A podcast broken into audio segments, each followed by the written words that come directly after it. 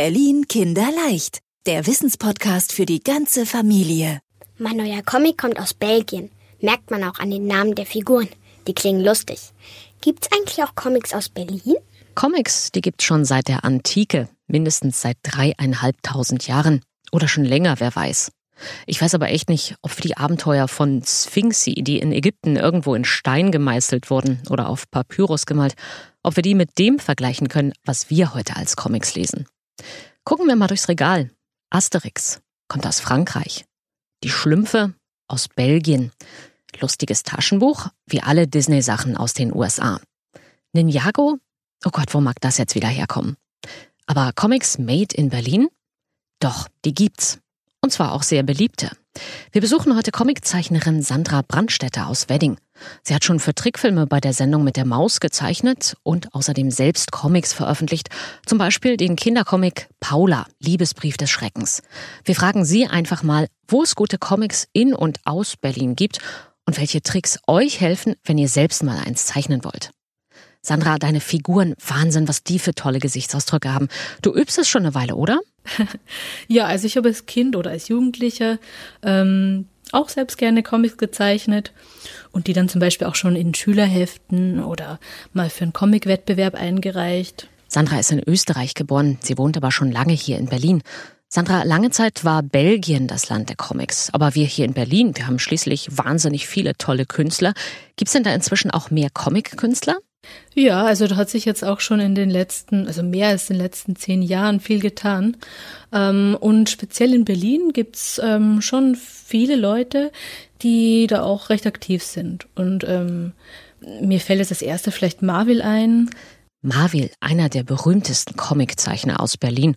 Letztes Jahr hat er Lucky Luke gezeichnet und dem Cowboy mal einen völlig neuen Look gegeben.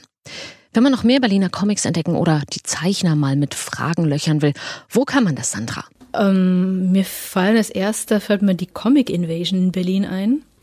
Ansonsten weiß ich, dass auch einzelne Buchläden, eben zum Beispiel Comicbuchladen wie der Modern Graphics in der Kastanienallee, die haben auch letztes Jahr ein Kindercomic äh, Special gemacht, wo sie verschiedenste Zeichner eingeladen haben für Workshops und Lesungen. Die Comic Invasion, von der Sandra eben gesprochen hat, die ist in diesem Jahr übrigens wegen Corona auf den Herbst verschoben worden. Vielleicht kommt da bald mal ein Datum. Bei dem Treffen kommen immer wirklich viele Zeichner zu einem großen Comicfest ins Museum für Kommunikation. Die signieren da ihre Bücher und lesen daraus vor und zeigen auch, wie man das eigentlich hinkriegt, dass die Zeichnungen so cool aussehen. Sandra, du hast auch schon Kurse gegeben, die heißen zum Beispiel Character Design, also Figuren ausdenken, oder Lautsprache im Comic, also Geräuschwörter. Ach so, so wie Peng, Klirr und Krawum. Genau die. Sandra, was ist dein Geheimtipp, falls jemand zum ersten Mal selbst einen Comic zeichnen will? Ich finde, ähm, um eine Comicgeschichte zu zeichnen, muss man jetzt nicht groß äh, ein großartiger Zeichner sein und eine großartige Zeichnerin. Da reicht schon, reichen auch Strichmännchen und ähm, wichtig ist halt, dass man schnell unterscheiden kann, wer die einzelnen Personen sind, also dass man da vielleicht auch eine auch ein bisschen die Figur ein bisschen anders gestaltet, also groß, größer, kleiner, dicker, dünner und dann vielleicht mit den verschiedensten Accessoires dazu, also ein Strichmännchen mit einer Krone und einem Umhang ist halt mal schnell ein König. Oder statt, statt einer Krone dann einen Helm mit Hörnern und schon hast du einen Wikinger. Also ich finde es schwierig, dass man in jedem Bild die gleiche Umgebung immer und immer nochmal zeichnen muss. Es sei denn, man probiert immer mal eine neue Perspektive. Also man guckt aus unterschiedlichen Richtungen. Und ich würde es interessant finden, wenn man dann zum Beispiel auch ähm, mal ähm, wie auch beim Film mal etwas näher rangeht bei einer Figur oder dann auch mal wieder ähm, weiter weg geht, sodass die Figur vielleicht nur klein sichtbar ist und man sieht zum Beispiel eine ganze Stadt und wie dann zum Beispiel ähm, diese Stadt von einem großen Monster attackiert wird. Also, dass man da auch ein bisschen spielt. Sandra, du sagst auch, Materialien braucht man sich nicht groß anschaffen.